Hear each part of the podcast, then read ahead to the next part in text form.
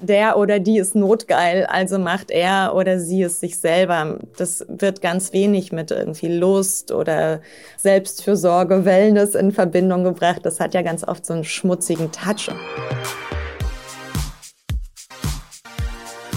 Die meisten von uns machen es. Manche öfter, manche seltener, manche mit der Hand, andere mit Toy. Fest steht aber, manchmal sind wir horny, haben Lust, sind geil oder wie auch immer ihr es nennen wollt. Und es ist entweder einfach niemand da, mit dem wir es tun können oder wollen, oder wir haben einfach Lust drauf, es uns selbst zu machen. Willkommen zu Querfragen. Ich bin Christopher, bei mir im Studio sitzt Lara. Und wir widmen uns heute der Frage, ist Masturbation bei Frauen noch immer ein Tabu? Lara, du hast ja vor einiger Zeit mal mit Frauen über sexuelle Probleme gesprochen, die sie bislang total geheim gehalten haben. Und daraus sind dann Protokolle entstanden. In dem Artikel, der heißt Worüber wir nicht sprechen, äh, beschreibt die Protagonistin sehr anschaulich, sie heißt im Text Johanna, warum sie noch nie masturbiert hat. Genau, das ist auch ein Text, der mir sehr stark im Kopf geblieben ist, unter anderem eben wegen Johannas Geschichte. Man muss nochmal ganz deutlich sagen, dass Johanna nicht wirklich Johanna heißt, denn sonst hätte sie mir das wahrscheinlich auch gar nicht alles so erzählt. Vielleicht, um die Geschichte deutlich zu machen, lese ich einfach mal ein Stück daraus vor. Ich wusste schon früh, dass Männer sich selbst befriedigen. Dass auch Frauen das machen, wurde mir erst mit 20 Jahren im Studium bewusst. Als ich das zum ersten Mal gehört habe, war ich geschockt. Ich habe das Bild im Kopf, dass Masturbation nicht zur Weiblichkeit passt. Mich müsste man jedenfalls schon dazu zwingen, dass ich das bei mir selbst ausprobiere. Wenn ich daran denke, dass ich mir Pornos ansehen würde, schäme ich mich wahnsinnig vor mir selbst. Ich glaube, ich könnte dann auch niemandem mehr so richtig begegnen, weil ich absurderweise Angst hätte, dass die wissen, was ich gemacht habe. So eine leichte Pornoscham, die kann ich zwar noch nachvollziehen, dass Johanna aber erst im Studium überhaupt bewusst wurde, dass sich Frauen selbst befriedigen und selbst dann für sie die Vorstellung absolut grauenhaft ist, selbst zu tun, hätte ich mir so nie vorstellen können.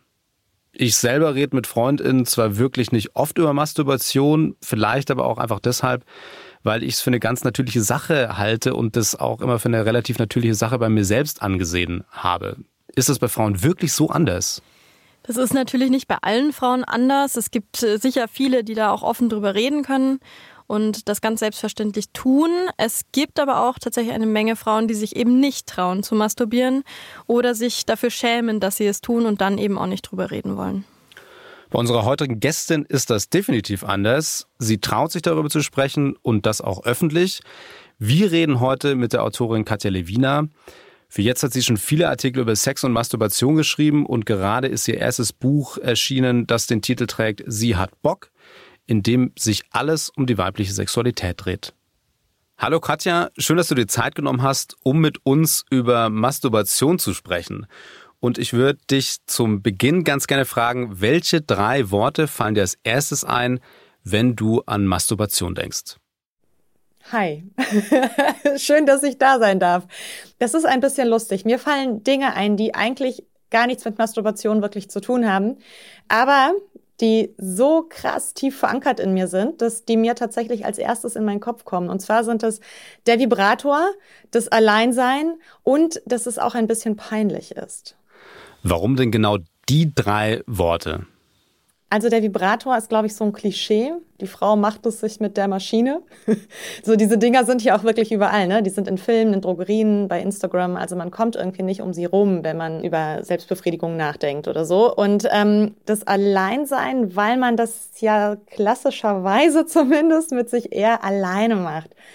Und das Thema mit der Peinlichkeit, naja, wir wachsen ja damit auf, ne, dass das eigentlich etwas ist, das so ein bisschen, ich nenne es jetzt mal, merkwürdiges ist. Ähm, tatsächlich in der Realität ist es ja gar nicht so, ne? Also weder ist mir das inzwischen peinlich, noch mache ich das immer für mich alleine, noch benutze ich einen Vibrator.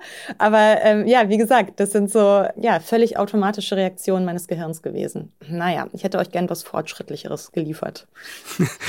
Lara, wie geht's denn dir? Wenn du an Masturbation denkst, kommen dir andere Worte in Sinn oder genau die gleichen? Wie geht's dir? Ich würde schon sagen, dass es sehr ähnlich ist. Ich habe auch ein Hilfsmittel quasi, Pornos. Befriedigung, einfach ähm, weil ich ein pragmatischer Mensch bin, offensichtlich, und äh, das Ziel so ein bisschen im Vordergrund steht und auch Scham, also so quasi das Pandor zu peinlich bei Katja. Es ist ganz interessant, dass wir jetzt beides mal diese Peinlichkeit und diese Scham dass euch die eingefallen sind. Wenn ich nämlich an Masturbation denke, das ist jetzt die männliche Perspektive, dann geht's mir ähnlich. Also Scham wäre auf jeden Fall auch eins der drei Worte, die mir in den Sinn kommen. Das ist, glaube ich, so was ganz krass tief verankertes, was man so aus Kindheitstagen äh, schon so ein bisschen kennt. Ähm, und dann, glaube ich, auch noch sowas wie Klebrigkeit, das kommt mir dann auch in den Sinn. Ne? Aber das ist, glaube ich, dann eher so die männliche Perspektive, weil man weiß, da ist halt dann auch irgendwas anderes vorhanden und da muss man an Tempotaschentücher denken und so weiter und so fort. Ähm, Katja, für dich ist ja Masturbation dann doch ein großes Thema. Du hast ja bei jetzt auch einige Texte in die Richtung geschrieben. Wann wurde das für dich denn so ein großes, wichtiges Thema? Also ich kann mich tatsächlich noch als ganz kleines Kind daran erinnern, wie ich so eine Stoffpuppe mir zwischen die Beine geklemmt habe und ähm, da so, so hin und her ähm, drauf geritten bin sozusagen und sich das total toll anfühlte für mich. Aber mir war wirklich auch im selben Moment total klar, dass das etwas super Schlimmes ist, was ich da mache und dass das eigentlich überhaupt gar nicht sein darf. Also so dieses Schamthema, ähm, das ist genau das, was du gerade gesagt hast. Das ist so tief verankert ähm, und das kommt tatsächlich noch so aus der Kindheit. Und ich hatte auch nach diesem Erlebnis mit der Puppe lange Zeit gar nichts damit zu tun, bis ähm, im Biologieunterricht irgendwann sehr viel später auf dem Gymnasium der Biolehrer ähm, erwähnt hat, dass man sich auch selbst befriedigen kann, ohne zu sagen, wie genau man das macht. Das war im Aufklärungsunterricht ähm, oder in diesem Sexualkundeunterricht, so hieß es damals. Und ähm, ich war total aufgeregt von dem Gedanken und bin sofort nach Hause und dachte, wow, das muss ich ausprobieren. Aber weil ich keine Ahnung hatte, dass es so etwas wie eine Klitoris gibt, ähm, die man als Frau dann klassischerweise zur Selbstbefriedigung irgendwie einsetzen könnte ähm, für das schöne Gefühl, dachte ich, aha, also Sex, das hatten wir ja gelernt, funktioniert über, der Penis wird in die Vagina gesteckt. Also muss ich mir jetzt, um mich selbst zu befriedigen, auch irgendetwas in die Vagina stecken. Das war so, ähm, so dumm, aber das war quasi für mich das Allernaheliegendste in dem Moment. Und ich habe dann tatsächlich meinen Füller dazu herangezogen und wunderte mich, warum es nicht toll ist und warum ich keinen Orgasmus bekomme und was mit mir eigentlich falsch ist. Und es brauchte tatsächlich dann wiederum noch ein paar Jahre, bis ähm, ein Junge mir die Klitoris gezeigt hat, der schon irgendwie mit ein paar Mädchen was gehabt hatte. Und das war halt immer so, es war so absurd. Ähm, ich war nicht in der Lage, die selber zu finden, weil ich mit so einem Schamgefühl rund um da unten aufgewachsen bin. Das ist so dieser Bereich, den man nicht anfasst. Das ist der Bereich, der irgendwie ähm, versteckt werden muss und so, dass ich mich wirklich nicht getraut habe, mich selber zu erforschen mit den Händen. Also vielen Dank an den Jungen von damals. Jetzt hast du gesagt, als kleines Kind hast du dir schon mal ein Stofftier zwischen die Beine gesteckt und fandest offensichtlich das Gefühl total toll. Ich glaube, das ist eine Geschichte, das kennen dann doch mehr Menschen als wir denken. Ich glaube, das geht vielen so, dass man irgendwann als Kind festgestellt hat, da ist irgendein tolles Gefühl und das will man wiederholen. Und gleichzeitig hast du gesagt, schon damals hattest du so einen Charmoment. Kannst du vielleicht sagen, warum du denkst, dass dieses Charme vorhanden war? Ja, das ähm, war meine Erziehung. Also das waren meine Eltern. Das war so mein ganzes Umfeld, das also wie gesagt, es war halt irgendwie so ein, so ein Bereich, der irgendwie nicht okay war, der am besten irgendwie ausgespart wurde aus allem. Ne? Also da, da fasst man sich nicht an, da wäscht man sich irgendwie höchstens nur und auch das ist irgendwie schon so ein bisschen hm, ganz, ganz schnell, bloß nicht so lange irgendwie da verweilen und so. Es gab irgendwie keine richtigen Begriffe dafür. Ich habe meine Eltern auch nie nackt gesehen. Ne? Also ich, ich wusste gar nicht, wie Männer da aussehen zum Beispiel. So und selbst irgendwie bei, bei meiner Mutter habe ich nicht so genau hingeguckt, weil ich wusste, das gehört sich nicht. Ne? Also ich kann da jetzt irgendwie irgendwie nicht da so hinspannen oder so.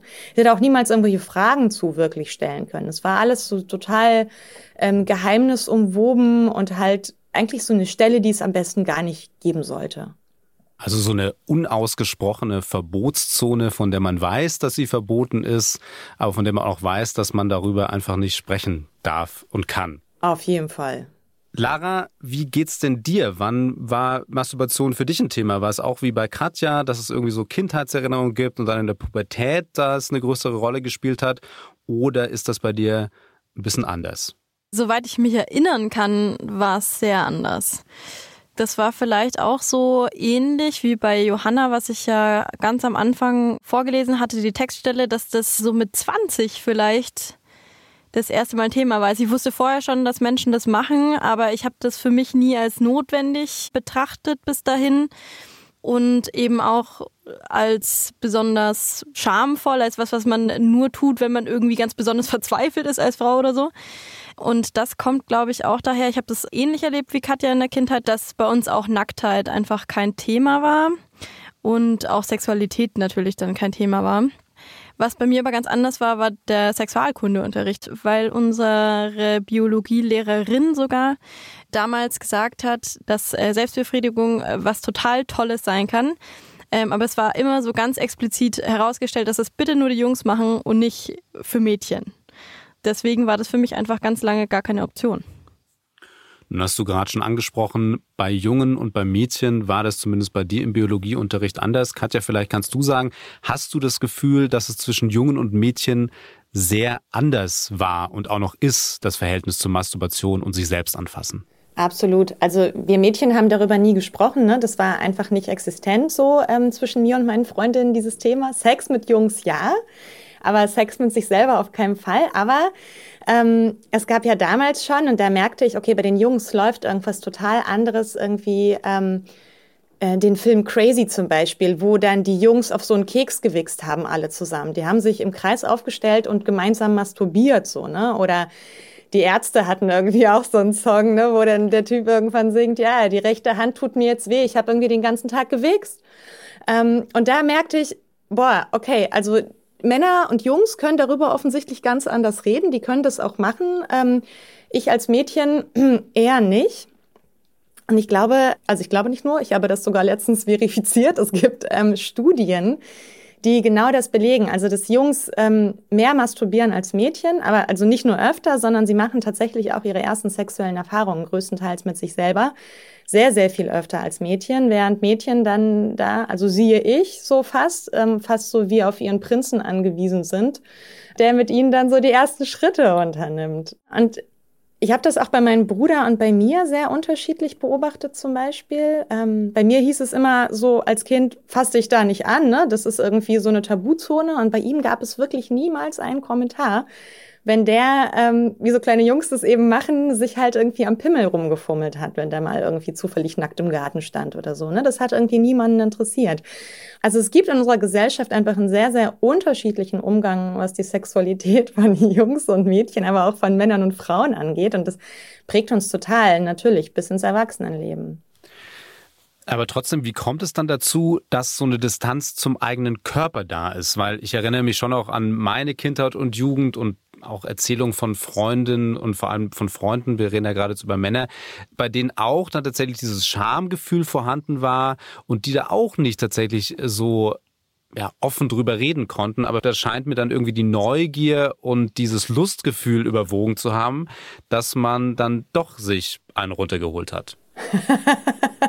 naja, aber was soll man denn auch machen gegen dieses Lustgefühl? Ne? Also Sexualität ist ja auch so eine krasse Triebkraft und letzten Endes zeigt sich ja in diesem ganzen ähm, Schamding, das wir um Masturbation aufbauen, ja auch wie wir mit Sexualität als solcher umgehen. Ne? Auch die ist ja etwas, das in unserer Gesellschaft zumindest irgendwie im Verborgenen bleiben soll, über das man nicht so viel reden soll, das eigentlich etwas ist, das irgendwie höchstens zwischen zwei Menschen stattfindet, aber ähm, auf keinen Fall soll man es irgendwie auf einen Präsentierteller legen oder so oder sich irgendwie ähm, zu sehr öffnen oder sowas. Ne? Dann wird man ja auch ganz schnell abgestempelt am Ende, glaube ich, ist die, ist die Masturbation oder dieses Tabu, das wir daraus machen, ja auch nur so ein ganz natürlicher Ableger von dieser ganzen Scham, die das Thema Sexualität als solche überhaupt so umwabert.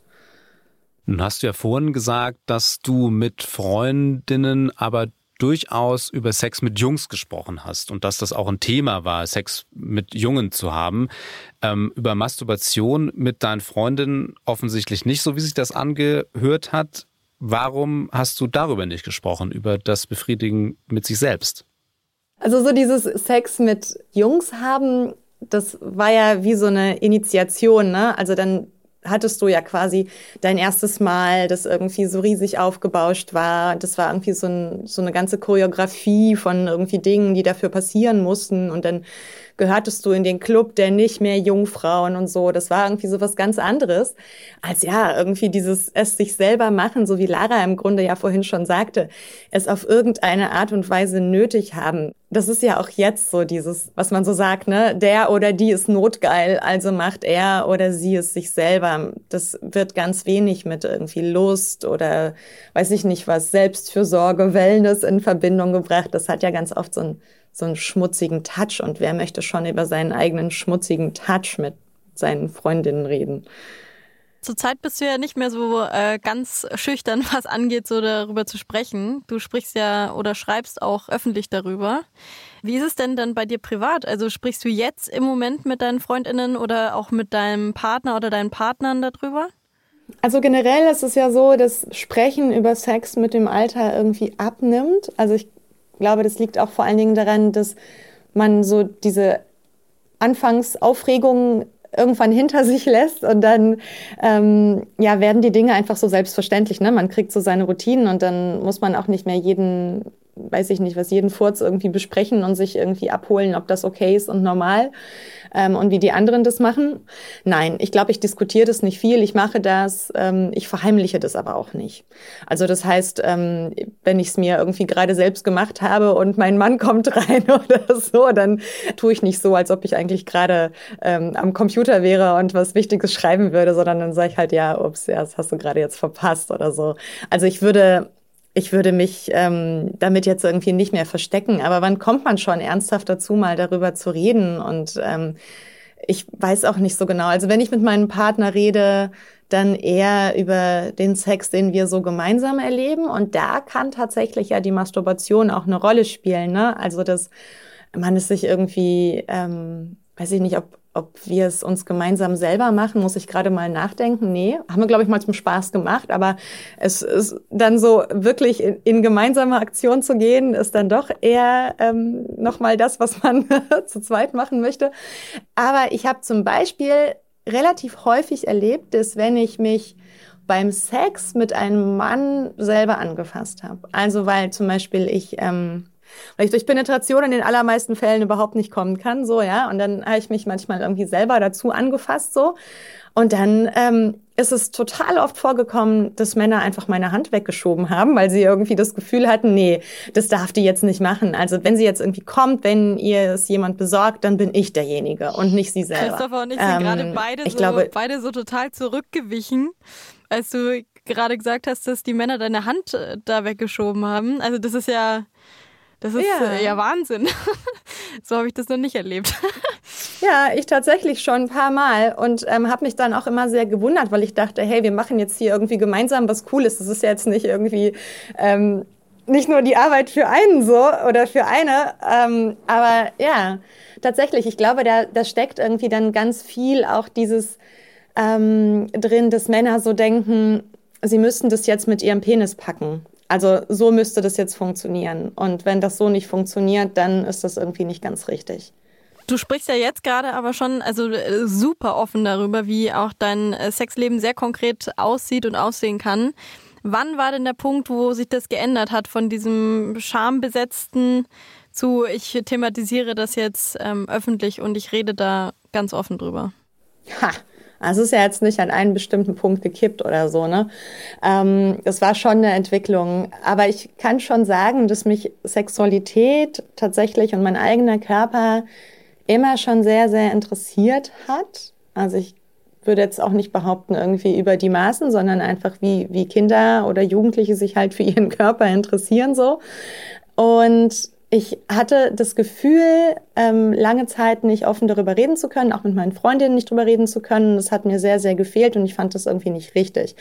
Und ich glaube, das fing an mit meiner offenen Beziehung tatsächlich. Als ich nämlich feststellte, ich habe ein wahnsinnig großes Kommunikationsbedürfnis und stoße aber auf so viel Ablehnung irgendwie in meinem Bekanntenkreis, dass alle das so absurd und unmöglich finden, dass man mit mehr als einem Menschen Sex haben möchte.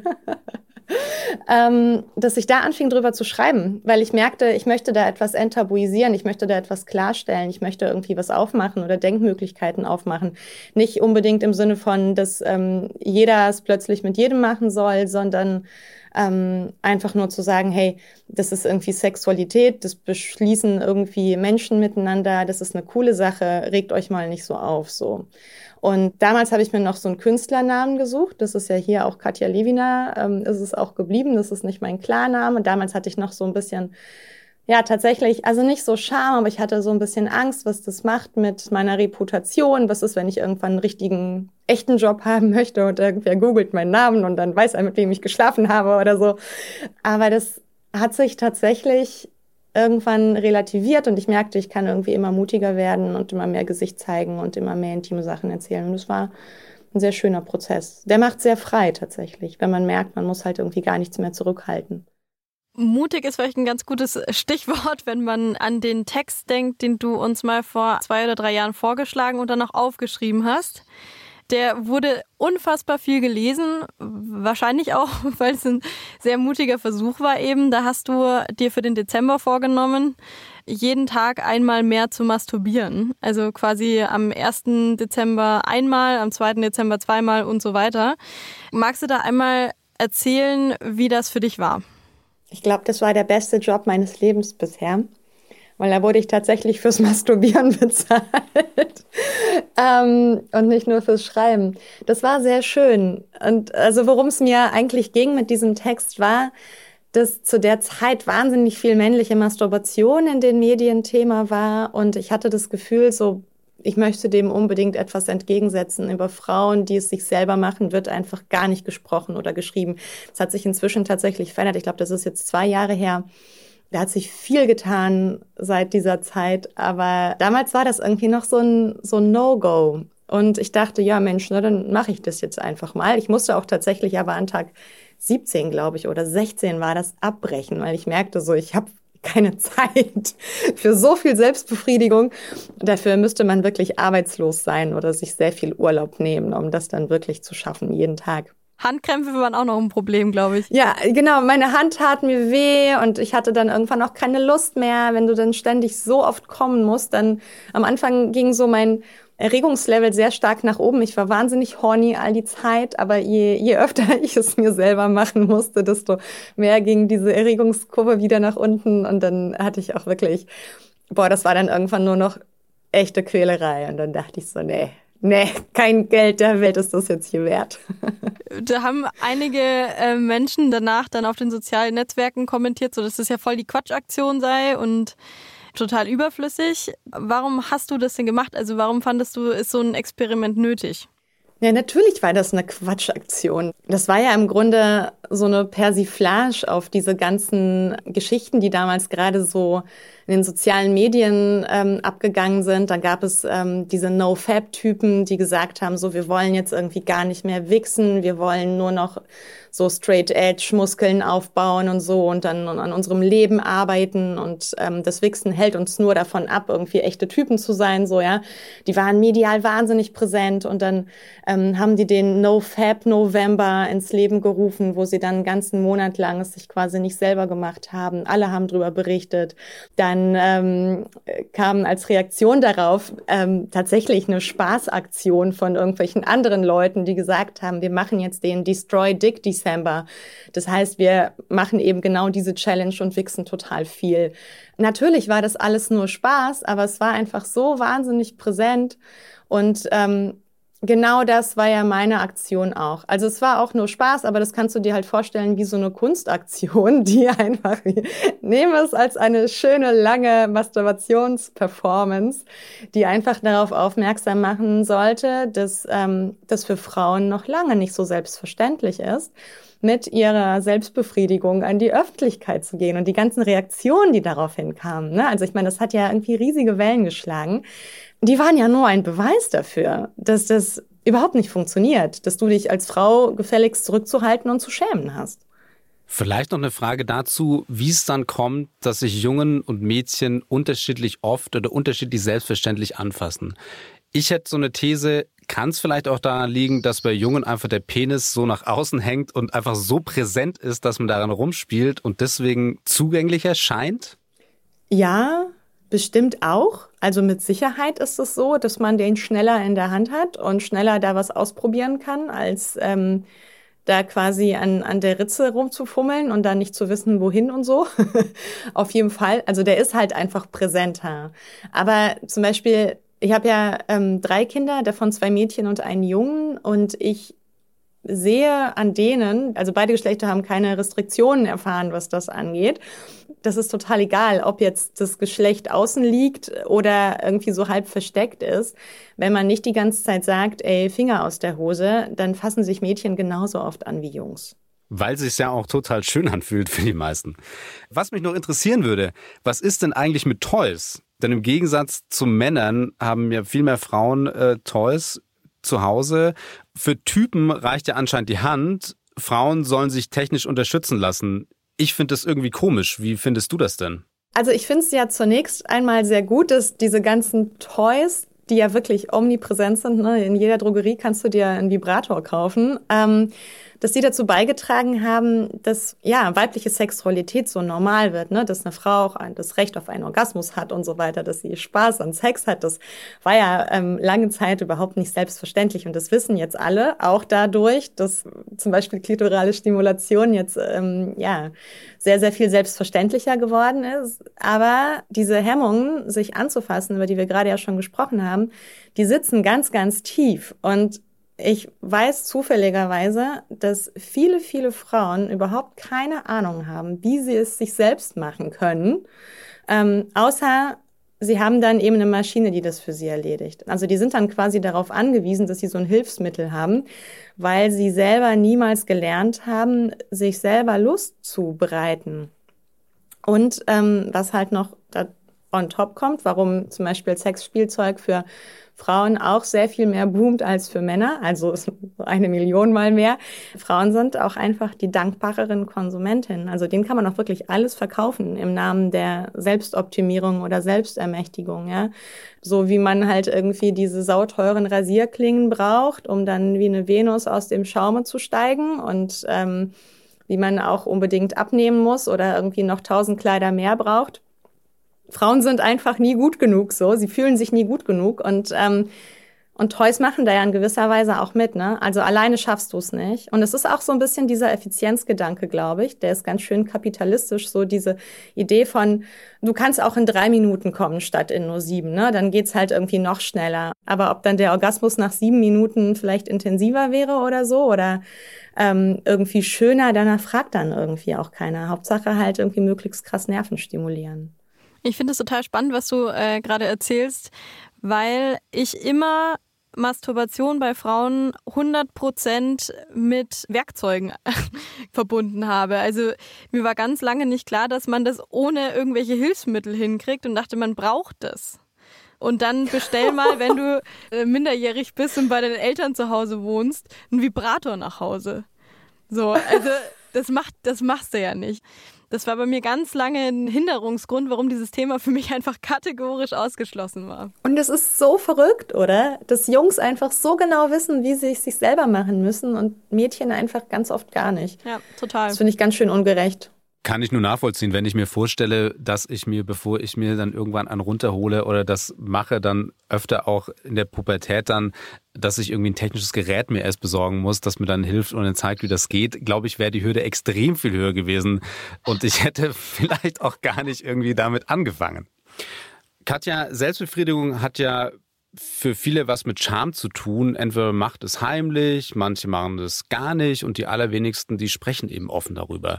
Obwohl vollkommen klar ist, dass die allermeisten von uns hin und wieder die Hand zwischen den Beinen haben. Wie wird man denn die Scham los? Ich glaube, erstmal ist es total gut, wenn man merkt, dass man sich schämt.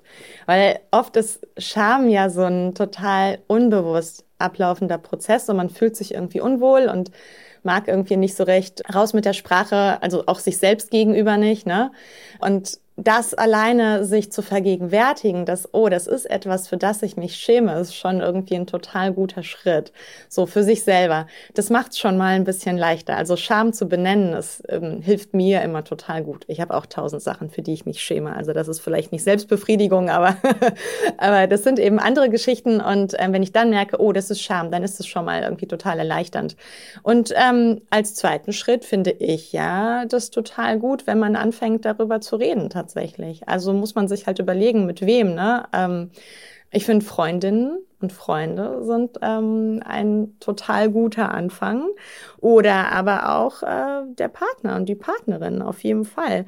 Also ähm, ich finde ja, das durchaus eine schöne Szene sein kann, ähm, wenn man sich zusammen äh, selbst befriedigt und ähm, sich das zeigt, wie man das macht und vielleicht irgendwie lernt der oder die andere sogar ja noch was davon. Aber das ist, glaube ich, auch wirklich erst Schritt drei.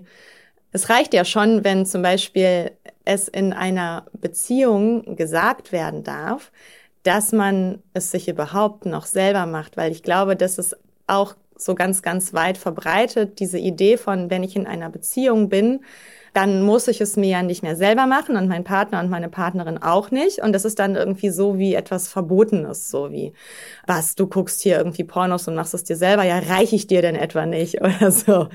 Und das ist, glaube ich, so wichtig, dass das da sein darf und ähm, dass man auch Spaß mit sich selber haben darf. Und dafür muss das erstmal auf den Tisch.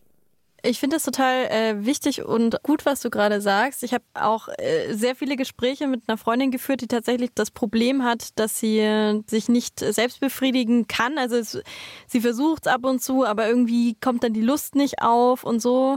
Und es bedrückt sie auch tatsächlich sehr. Und das hat sich jetzt aber inzwischen ein bisschen gebessert, seit sie das mal ganz unsexuell so angefangen hat. Also sich einfach mal selber untenrum anzuschauen alleine. Weil viele haben ja tatsächlich gar nicht so einen richtigen Zugang dazu, was unten wo wie ist. Und ich glaube, wenn man sich das erstmal anschaut und sich da so ein bisschen selber erforscht, dann kann das eigentlich auch schon relativ viel helfen. Total viele Frauen haben auch Angst, sich da so anzugucken, weil sie das Gefühl haben, sie könnten irgendwie hässlich oder nicht normiert genug sein oder so. Ja, das ist total gut, sich mit sich selber auseinanderzusetzen.